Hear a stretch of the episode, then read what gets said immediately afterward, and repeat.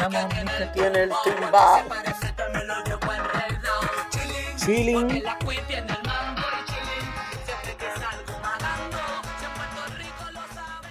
En Puerto Rico lo saben ya y lo sabe aquí también todo el mundo en los Estados Unidos de América que llegó la reina, la diva, la caballota, la que pone a unos cuantos a temblar, a otros a correr y a otros tantos señores, mire, a darle derrame emocional y malestar estomacal. Buenas tardes, bienvenido Dani Alexandrino, hablando de frente aquí a través de Americano Media y a todos los amigos que dicen presente en las distintas cadenas radiales que se conectan con nosotros a esta hora. Muchísimas gracias por decir presente en esta conversación. Señores, mire, estoy eh, con los ojos puestos en los monitores porque muy pronto el portavoz de la Cámara de Representantes, Kevin McCarthy, estará dirigiéndose a la prensa antes de que baje a votación el acuerdo del el aumento del techo de la deuda. Que como yo les expliqué a ustedes ayer, se veía cuesta arriba para McCarthy porque al menos 10 de los 45 miembros del Freedom Caucus, del Caucus de Libertad, que son los miembros más conservadores del Partido Republicano, habían dicho que estarían votando no a este proyecto de ley. Y con una mayoría tan sencilla como la que tiene el Partido Republicano, no le conviene a McCarthy perder ningún apoyo. Así que estamos con el ojo pendiente, a pesar de que vamos a comenzar con otro tema, señores. Y es que ya usted sabe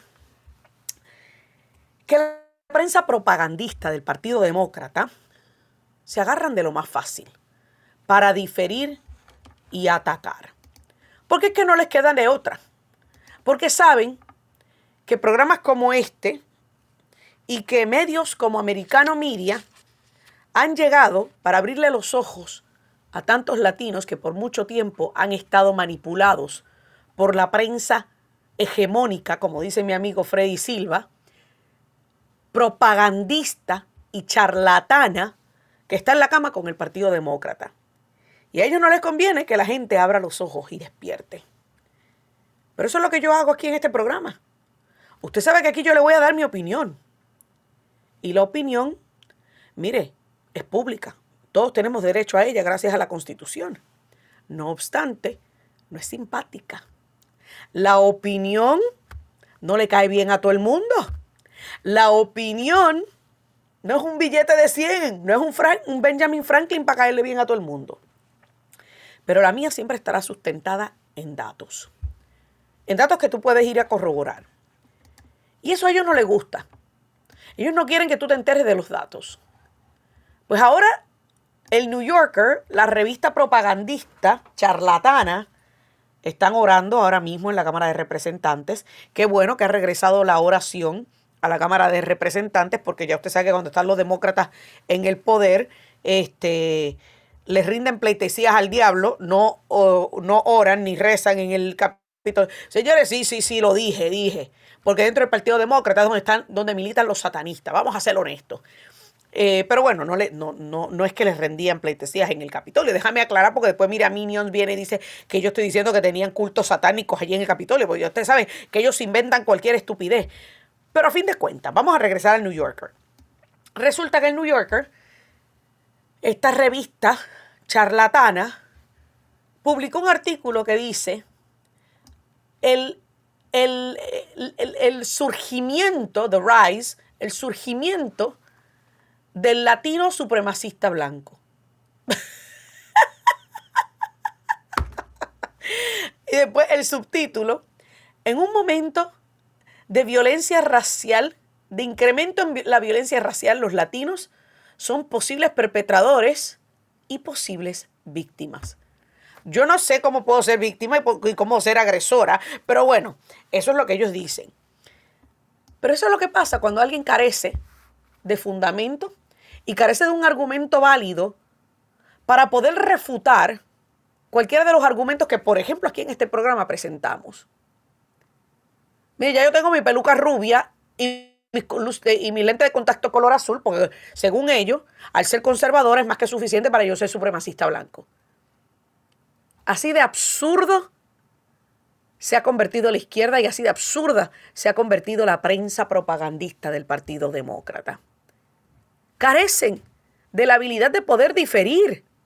Diferir con puntos, datos y análisis de validez.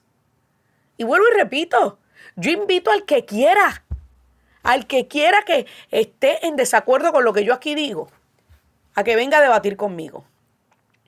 Pero eso sí, tiene que venir con dos sacos, el de dar y el de recibir.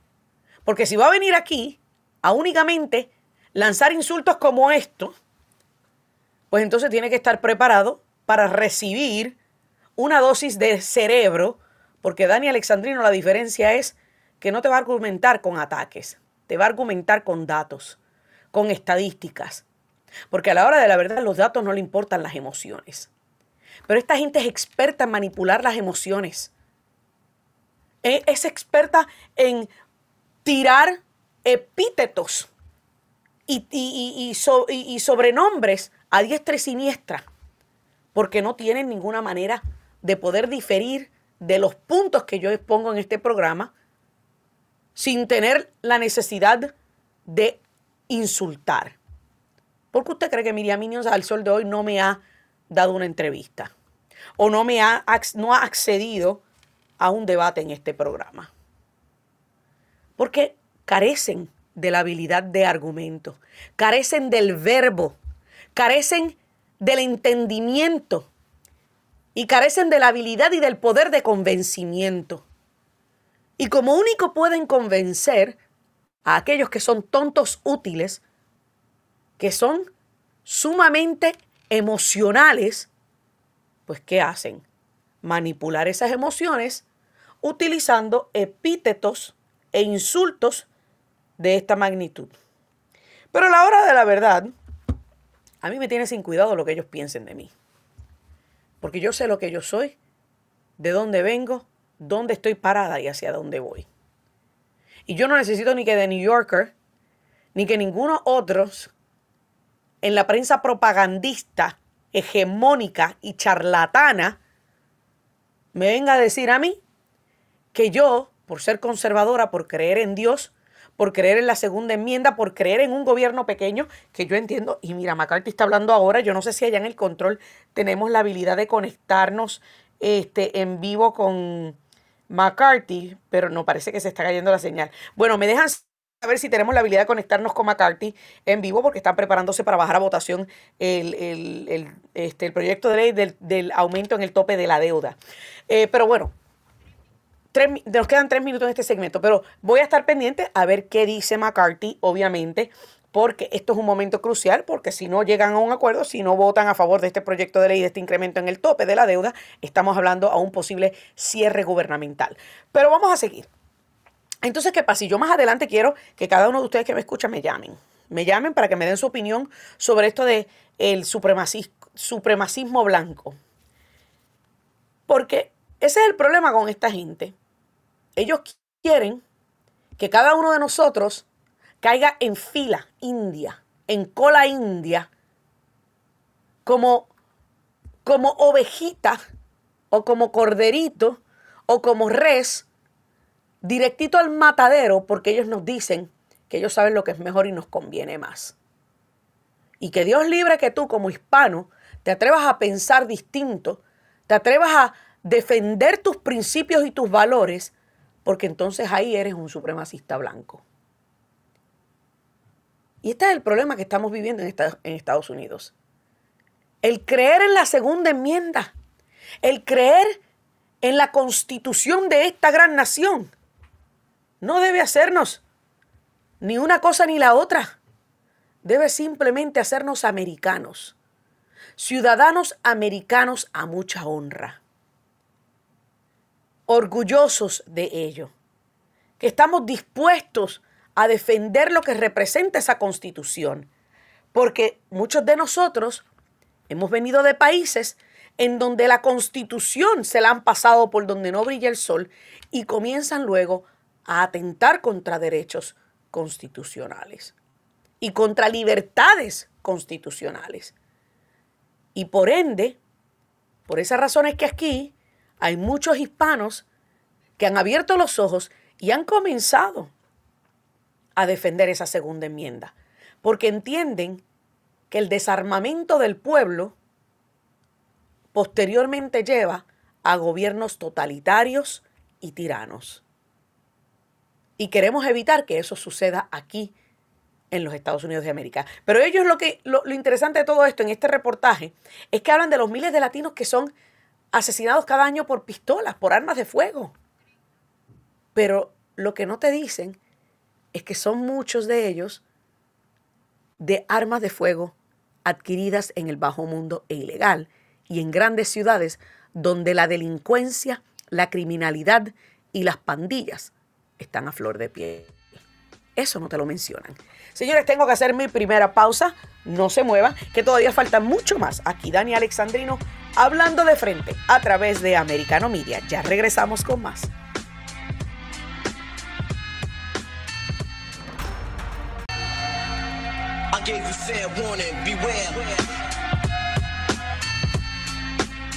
Continuamos aquí, Dani Alexandrino, hablando de frente a través de Americano Media. Y bueno, estamos con el ojo pendiente a esta posible votación del aumento en el tope de la deuda.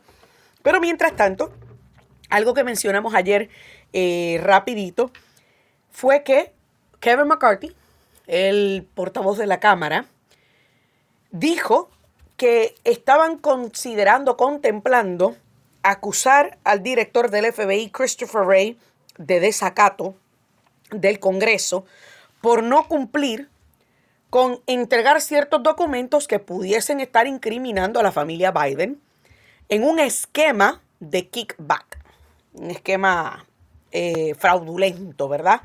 Pero para hablarnos un poquito más acerca de qué significa esto, qué podemos esperar de este posible, este, esta posible acusación de desacato, nos acompaña el ex agente del FBI, César Paz. César, buenas tardes, bienvenido. Dani Alexandrino, hablando de frente. ¿Cómo estás? Muy bien, muchísimas gracias por la invitación y, buenas tardes con todos. Buenas tardes para, eh, para ti también. Y vamos a comenzar. Hemos hablado en repetidas ocasiones sobre todo lo que ha ocurrido dentro del FBI en los últimos años. Hemos hablado sobre la corrupción, si se puede llamar así, en la alta esfera del FBI. Es esto que acabamos de ver de una acusación de desacato contra, Christopher Wray, el director del FBI, otra muestra más de que el FBI ha perdido su norte?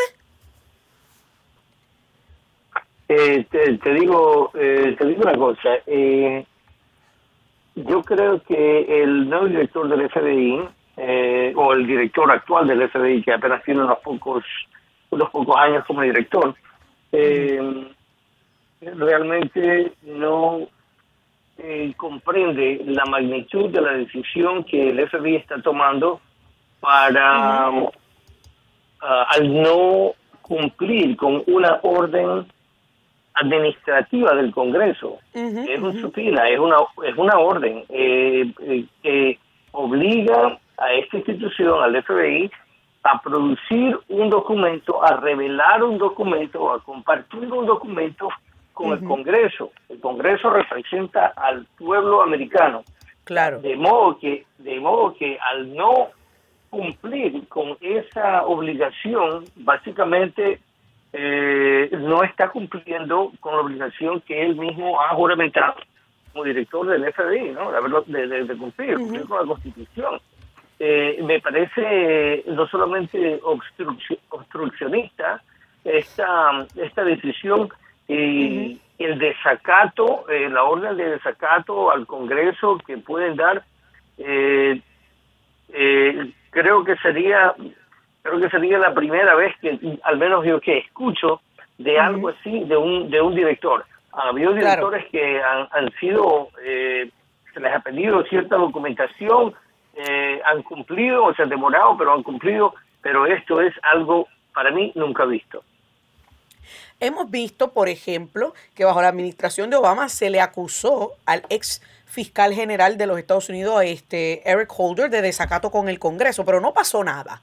¿Tú crees que en esta ocasión va a ser algo distinto? Los republicanos van a tomar las riendas de esta situación y van a comenzar entonces a actuar y hacer cumplir la ley y hacer que el FBI también cumpla con la ley, porque el, el, el negarse a entregar unos documentos, a pesar de que se le citó, se le entregó una, un supina, eso no es, este, o sea, más allá de estar en desacato, esto no es creerse estar por encima de la ley.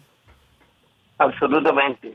Eh, una cuando cuando un agente del FBI o cuando el FBI como institución emite una supina o una orden eh, a un a una empresa, a una persona, a una institución, el FBI espera que esa persona, esa institución eh, presente eh, comparta la documentación o materiales, etcétera, etcétera, que esa supina o esa orden demanda o pide. Eh, eh, en la época de en la época de, de Holder, Eric Holder, tuvieron muchísimos abusos y como te había explicado ya en otras en otras entrevistas, durante la época del expresidente Obama se cometieron atrocidades, violaciones de la ley y un cambio en ideología en las eh, altas esferas de las ah, agencias de inteligencia aquí en Estados Unidos. Piensan que ellos están por encima de la ley. Si nosotros pedimos a una empresa, a una institución o a una persona que produzca esos documentos, pues la ley también nos obliga, al, perdón, obliga al FBI a que responda de la misma manera, porque bajo la Constitución estamos todos, nada ni nadie por encima de las leyes constitucionales. Claro, y, y eso es algo que, al menos para personas que conocen un poco de la ley, o sea, tú conoces más de la ley que yo, yo simplemente conozco lo que he leído y obviamente lo que me enseñan mis invitados como tú que tienen expertise en el tema. Pero yo siempre he pensado eso, o sea, nadie debe estar por encima de la ley, la justicia se supone que sea ciega, pero en los últimos años hemos visto cómo aquellos afines al Partido Demócrata suelen creerse estar por encima de la ley y suelen salirse con la suya. Entonces, ¿qué se supone que hagamos el resto de nosotros, César? Eh, mira, te, digo sencillamente una cosa. Eh, ¿Qué es lo que pide ese supina? ¿Qué es lo que pide esa orden?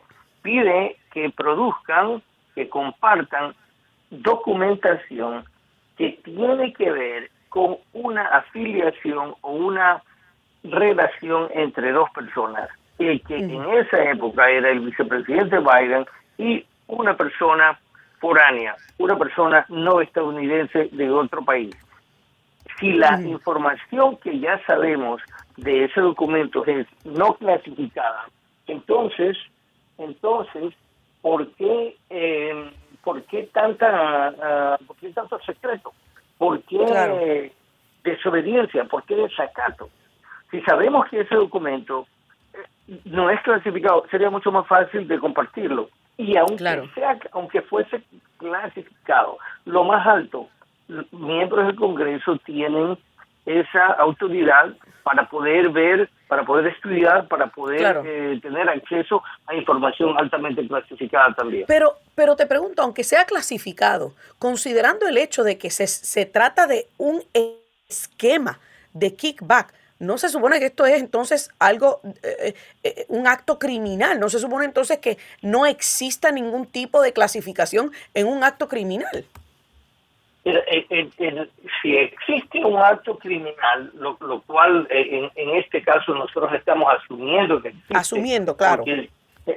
Porque, si, si, si, no hubiese un acto criminal, no hubiese nada que esconder y no se tuviera que proteger a ninguna persona entonces, ¿por qué no se comparte ese documento? El, el, las indicaciones eh, que se habían dado o las causas que se habían dado para pedir esta supina, para pedir esta orden, es que justamente había información que indicaba que en ese entonces vicepresidente Joe Biden con otra persona de otro país eh, eh, habían cometido algún tipo de acción que se que se puede determinar que ha sido una violación de la ley, un esquema de fraude. Claro. Y, el tráfico de influencias políticas es algo que eh, no se debe tolerar, no solamente en esta sociedad, pero en ninguna sociedad. En ninguna, claro. Y yo te, y mira, yo de la forma que yo lo veo, César, honestamente, es el que nada debe, nada teme.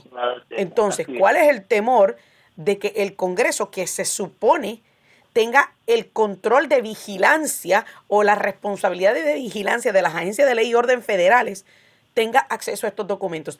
Eso es lo que a mí me levanta suspicacia, me levanta sospecha y creo que cada ciudadano americano con sentido común debe también estar preocupado en lo que pueden contener esos documentos que el director del FBI directo y personalmente se está negando a entregar al Congreso. Yo me preocuparía. Yo pensaría que ahí hay algo realmente serio. Yo no sé tú. Tengo pocos minutos para que tú me digas.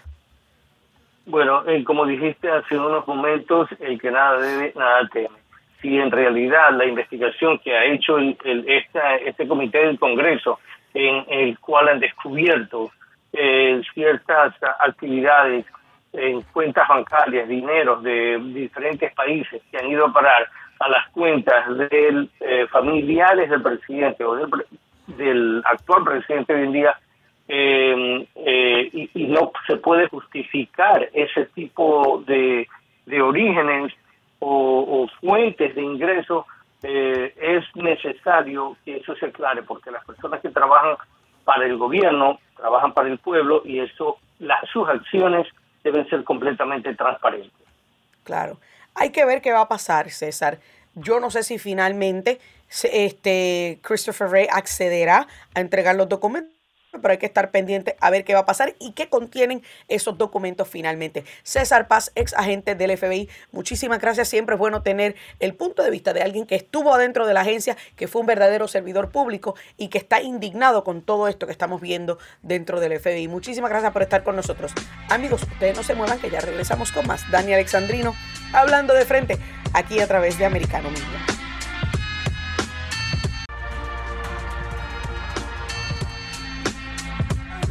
Continuamos aquí, Dani Alexandrino hablando de frente. Muchísimas gracias a cada uno de ustedes por decir presente en esta conversación. Bueno, vamos entonces ahora, vamos a continuar hablando de McCarthy. Mira, estoy pendiente, pendiente a ver si por casualidad pasa algo, este, para poder obviamente abordar el tema de lo del tope de la deuda y de todo lo que transcurre en Washington, D.C. en estos momentos. Porque usted sabe que pues el futuro de McCarthy pende de un hilo con este proyecto de ley. Vamos a abrir las líneas telefónicas para el que quiera llamar y comentar 305-482-6588, 305-482-6588 o al 786-590-1623 o 1624. Y mientras tanto, pues vamos a continuar hablando sobre McCarthy, porque precisamente de McCarthy estaba hablando hace un rato con mi asistente en la universidad, este, explicándole, ¿verdad?, que qué era lo que estaba ocurriendo, eh, no solamente en términos de lo que estaba pasando con Christopher Ray, sino también de las negociaciones con el tope de la deuda. Y como obviamente ella lleva poco tiempo viviendo acá en los Estados Unidos, me pregunta, ¿esto qué significa? Esto es un acuerdo bipartita, no se supone que es bueno. Bueno, hasta cierto punto sí es bueno. Lo que pasa es que Kevin McCarthy ahora se encuentra en una encrucijada. ¿Por qué? Porque hay 45 miembros en el Freedom Caucus, el caucus más conservador de los republicanos. De esos 45 miembros, 10 han dicho que no van a apoyar este proyecto de ley porque aún continuamos gastando mucho dinero y no hay recortes significativos en el sistema operacional del gobierno. Por ende, estamos hablando que muchos consideran que estamos malgastando todavía. A eso le añadimos de que se le está aumentando el techo de la deuda por unos 4 trillones de dólares. Y conociendo al Partido Demócrata como lo conozco, claro, y algunos republicanos que también son malgastadores, esos 4 trillones se van a llenar en nada. En cuestión de nada, señores. Estamos hablando que en un año, más o menos, ustedes van a ver que ese tope de la deuda lo van a estar, nos vamos a acercar nuevamente al tope de esa deuda. Pero esa es mi opinión. Recuerden que esta es mi opinión. Y esto es lo que le estoy explicando yo a mi asistente. Entonces, le digo, y por ende, muchos de los miembros del Freedom Caucus se sienten que fueron defraudados. Porque recordemos que en enero, cuando hubo el debate y hubo las votaciones, que creo que fueron 15 distintas votaciones para seleccionar el nuevo portavoz de la Cámara, uno de los acuerdos que logró el Freedom Caucus con Kevin McCarthy fue precisamente reducir el gasto gubernamental. Y aquellos de nosotros que venimos de nuestros países latinoamericanos que sabemos que un gobierno grande malgastador repercute en problemas severos económicos para el gobierno, sabe y entiende que no podemos seguir gastando desmesuradamente. Y más cuando han bajado las exportaciones y cuando también ha bajado el Producto Interno Bruto. Señores, hay que cortar por algún lugar. O alguien se pone los pantalones y se atreve a cortar, o nunca va a suceder. Y vamos a seguir en el mismo círculo vicioso cada ciclo eleccionario. Me están diciendo que ya tengo eh, eh, personas en líneas telefónicas 305-482-6588. Luis, buenas tardes. ¿De dónde me está llamando? Eh, Dani, aquí de Miami. De Miami, adelante. Dani, a veces yo no entiendo a Donald Trump.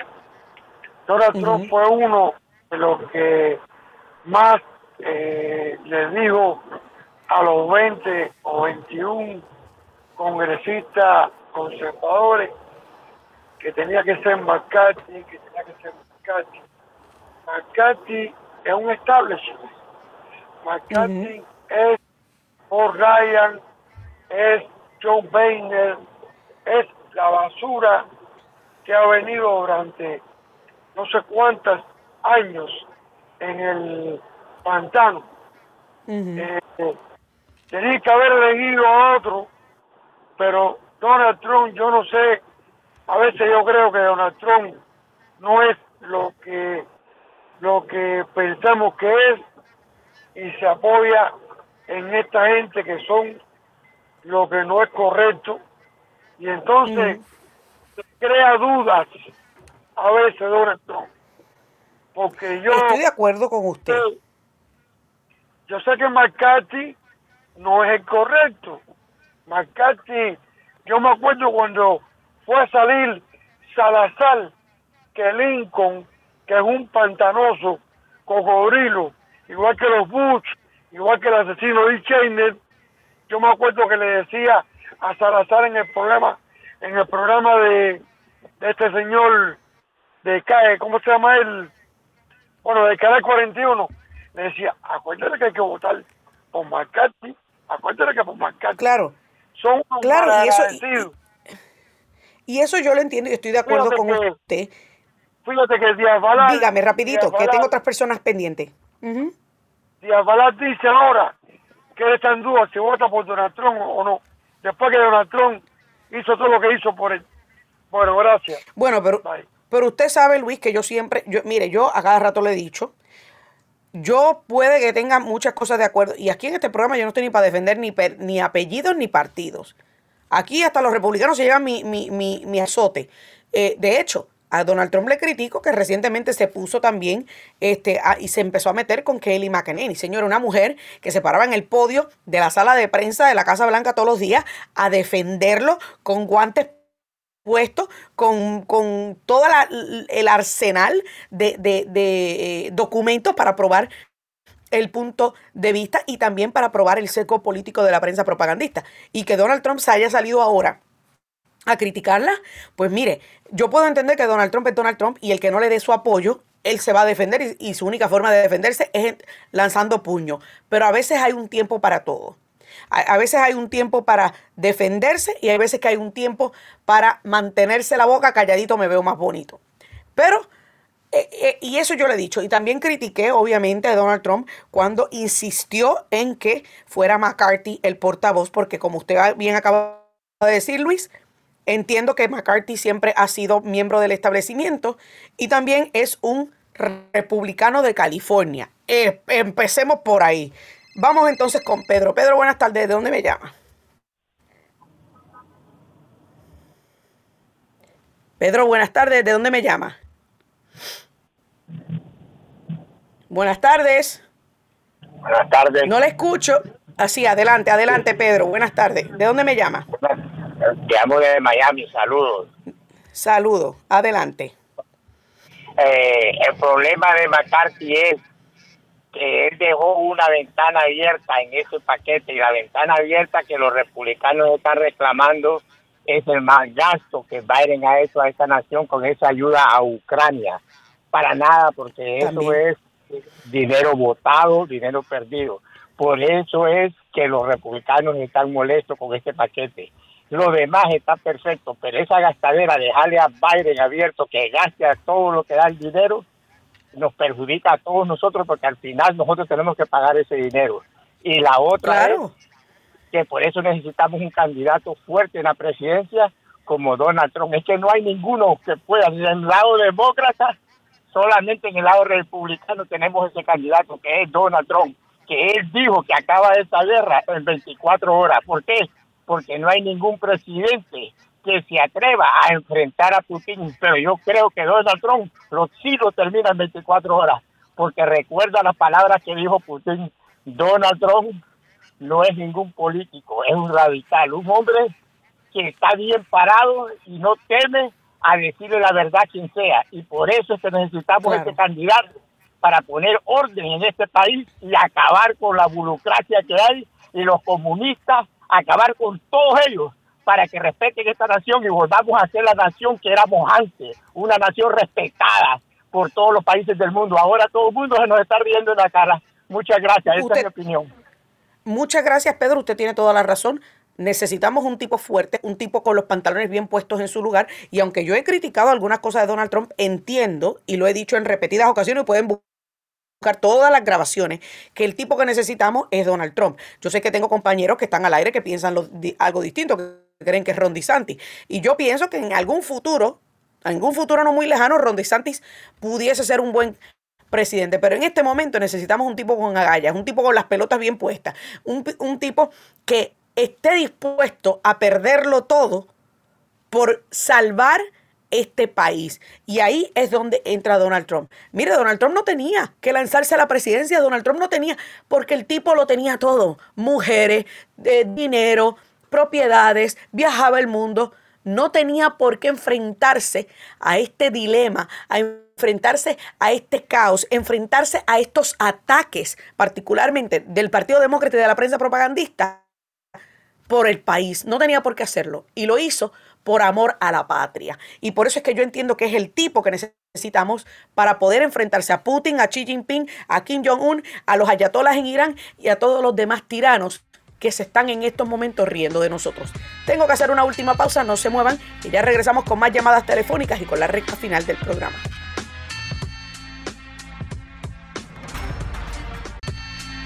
Amigos, continuamos aquí, Dani Alexandrino hablando de frente a través de Americano Media.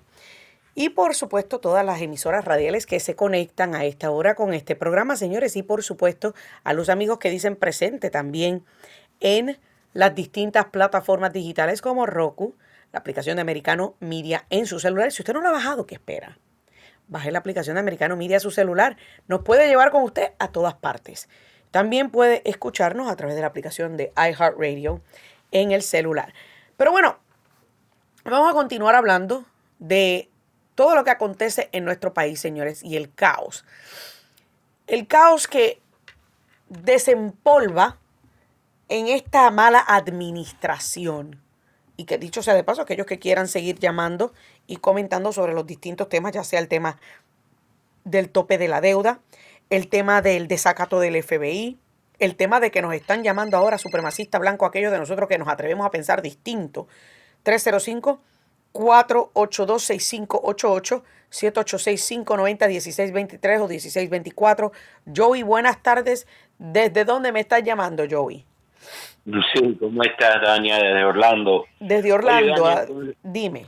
Sí, mira, con relación a lo de McNanny um, y Trump, específicamente, acordemos que en el 2015, cuando Trump dijo que México estaba enviando o venían desde México eh, personas que eran rapists, que, que eran eh, eh, que eran criminales y todo eso, ella lo llamó a ellos y a su comentario racista en el 2015.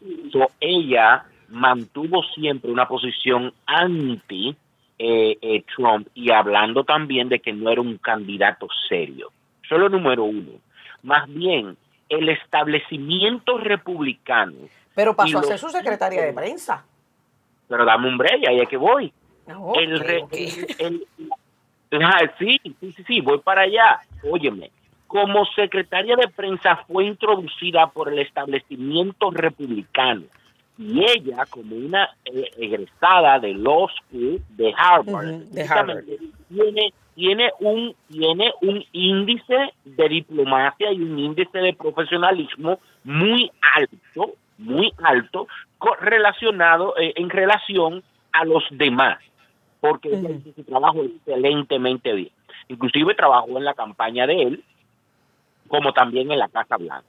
Ahora bien, cuando él habla, y lo estoy poniendo desde el punto de vista lógico, cuando él habla de que ponen un teleprompter que es 25%, cuando esa misma encuesta habla de un 34%, él entiende de que no tuvo las agallas de poder hacer una corrección porque fue un mandato de Fox News y de y de y de, y de los establecimientos Claro, y, en- y eso yo entiendo y eso, y eso yo, o sea, eh, lo reconozco, que ella está ahora trabajando para Fox News, que todos sabemos que Fox News es anti-Trump y está tratando de empujar a DeSantis en estos momentos. Eso lo sabemos. Exactamente. Entonces, entonces tú tienes, entonces tú tienes, entonces tienes, por otra parte, a el asunto de la deuda esta con, con McCarthy. McCarthy hay que sacarlo de la, de la, de la, de la prese- de, como, como secretario Portavoz, de, de la portavocía, de la portavocía de la, Cámara. De la portavocía, hay que sacarlo. Porque eso en el, en el comité de reglas, en el comité de reglas está puesto ahí como parte del negocio que se hizo, de la negociación para que él sea, Claro. es ir de esa forma. Ahora bien, el único, el único mecanismo que tiene el Congreso, la Cámara Baja, para poder que el, F- que el, que el director del FBI sea este, eh, obligado a entregar estos documentos es, son dos. El primero es, el primero es una demanda civil para que un juez le obligue a él a entregarlos, primero uno. Y número dos, desde 1935 esta, este mecanismo no se utiliza. Y es que el, sarge- el sargento en armas de la casa de, re- de- de- de la casa vaya personalmente y lo ponga under arrest por desacato. Esto debe de ser autorizado, claro está, por el Speaker of the House. Esto no va a Claro. suceder porque si estamos viendo de que de- si estamos viendo que este tipo lo que está es negociando en un periodo de 24 y 48 horas un, un, un techo de deuda que nos pone a nosotros en más de cuatro, eh, bueno, no tiene no tiene límite, un cheque en No blanco.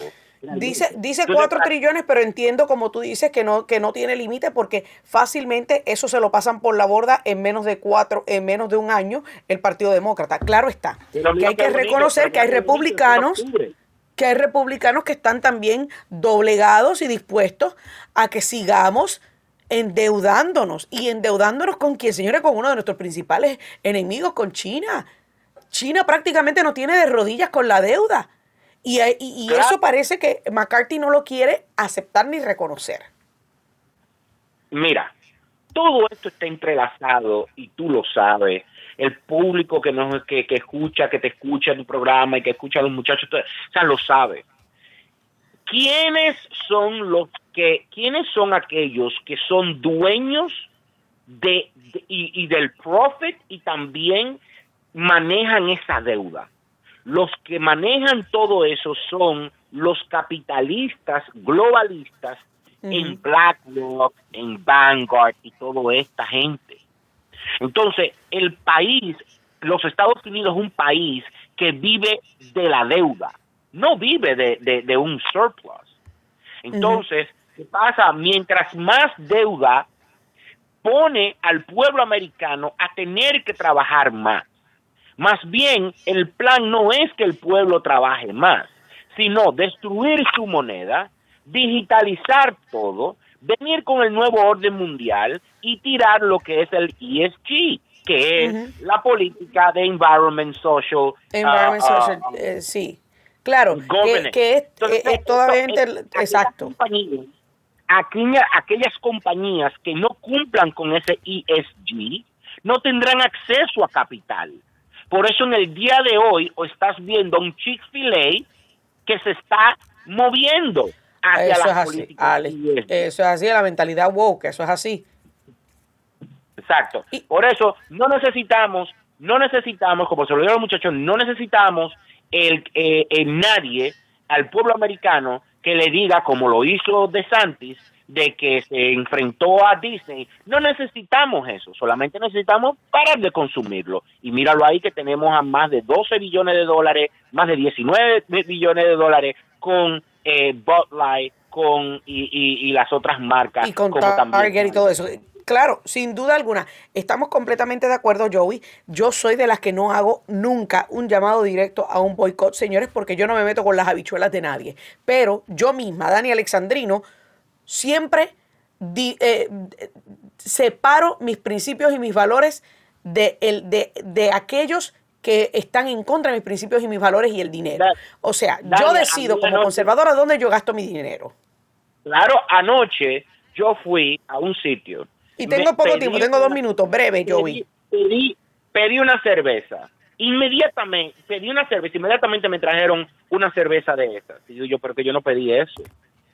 Me dijeron, oh, no, no hay ningún problema, ¿qué tú quieres? Me dice, no, no, Youngling, de esa, de la que, de la Youngling. Ajá, una, ajá, la Youngling. Una Jingling, Jingling. eso mismo. ¿Tú entiendes? Entonces, una Jingling o una Summer Porque hay cerveza al final. Ahora, yo mi dinero no se lo pago a ellos. Y la están regalando porque se están, se están quedando en, en, en los cosas. Claro, ya nadie se la quiere.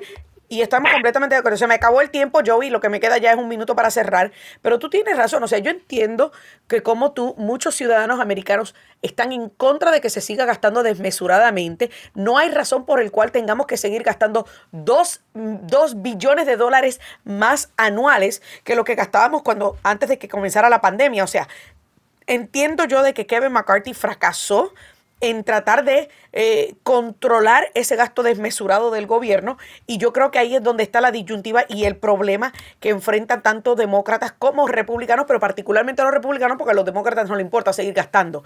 Y ese es el problema principal que tiene McCarthy, de que hay algunas reglas que empujó Thomas Massey para tratar de controlar esto, sin duda alguna las hay, pero los congresistas van a buscar cualquier laguna para salirse con la suya. Se me acabó el tiempo. Gracias a cada uno de ustedes por decir presente. Que Dios me los bendiga y hasta la próxima.